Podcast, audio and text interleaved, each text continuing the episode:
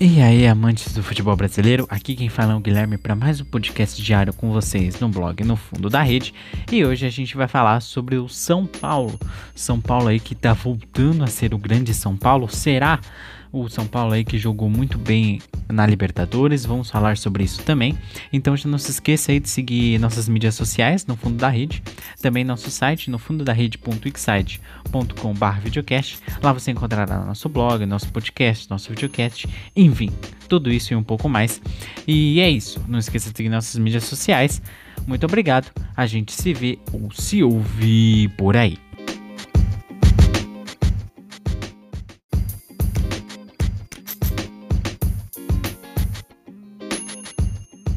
Santo Paulo.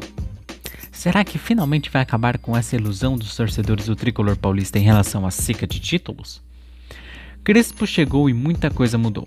O ídolo argentino está se tornando aos poucos responsável pela nova ascensão de São Paulo nesse início de temporada.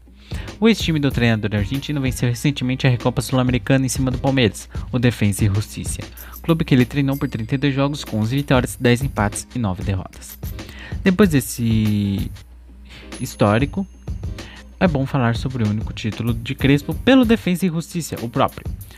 A própria Copa Sul-Americana. Nessa temporada, resolveu dar uma nova cara ao tricolor paulista, com três zagueiros. Dani Alves de volta ao lado direito e dessa vez como ala, um novo ar ao tricolor da Barra Funda que fez muita diferença até agora. Os reforços que o treinador recebeu também estão mostrando futebol e dando um certo resultado em campo. Éder, William e Benítez estão ajudando a fazer a diferença. No entanto, mesmo estando com um início muito promissor, é bom ainda ficarmos com o pé atrás com o tricolor. Afinal, a equipe ainda está se ajustando, ali tem mais algumas coisinhas para fazer. Muito desse sentimento de ilusão, né, entre aspas, que os torcedores sentem e brincam, né, também nas redes sociais interagem com o tricolor, é principalmente pelas boas atuações do clube no Campeonato Paulista e pela boa ou quase ótima estreia na Copa Libertadores dessa temporada. Isso daí eu já deixo o critério de vocês. Na Liberta do São Paulo, o São Paulo tem seu grupo já vou, já vou até mandar a, escala, a escalação, não, a classificação, que é o São Paulo em, com 3 pontos em primeiro, o Racing em segundo com 1 um ponto, o Rentistas também só tem um ponto em terceiro, e em quarto o Sporting Cristal, que está com 0 pontos, né? Essa daí após a primeira rodada da Libertadores. Essas quatro equipes, São Paulo, Rentistas, Racing e Sporting, formam juntos o grupo E da Libertadores dessa temporada. E a primeira rodada que tanto agradou o torcedor tricolor teve o São Paulo viajando até Lima, no Peru.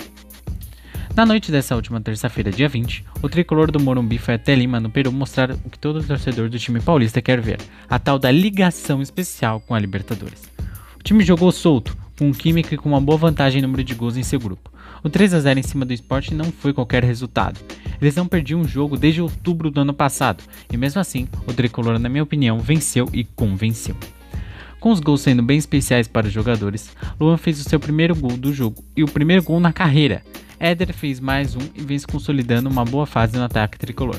E Benítez também deixou o seu e foi eleito o melhor da partida. O tricolor paulista teve mais um motivo para dormir mais tranquilo. Não vencia fora de casa pela Libertadores desde 15 de abril de 2015 para cá. O próximo jogo de São Paulo será contra o Santo André, hoje às 8, pela sexta rodada do Campeonato Paulista. Na próxima semana, na quinta-feira, dia 29, o tricolor receberá os Rentistas em casa para mais um jogo pela Libertadores. O São Paulo está tentando se reinventar novamente, mas dessa vez promete dar certo com o time no comando de Hernan Crespo. Agora, com Libertadores e Paulista no calendário, ah, com as outras Copas ainda à frente, o tricolor tem tudo para voltar a conquistar pelo menos um título nessa temporada. E aí, você, torcedor São Paulino, você acredita nisso? Bom, Guilherme Paixão para a coluna do blog No Fundo da Rede. Muito obrigado, a gente se vê ou se ouvir por aí.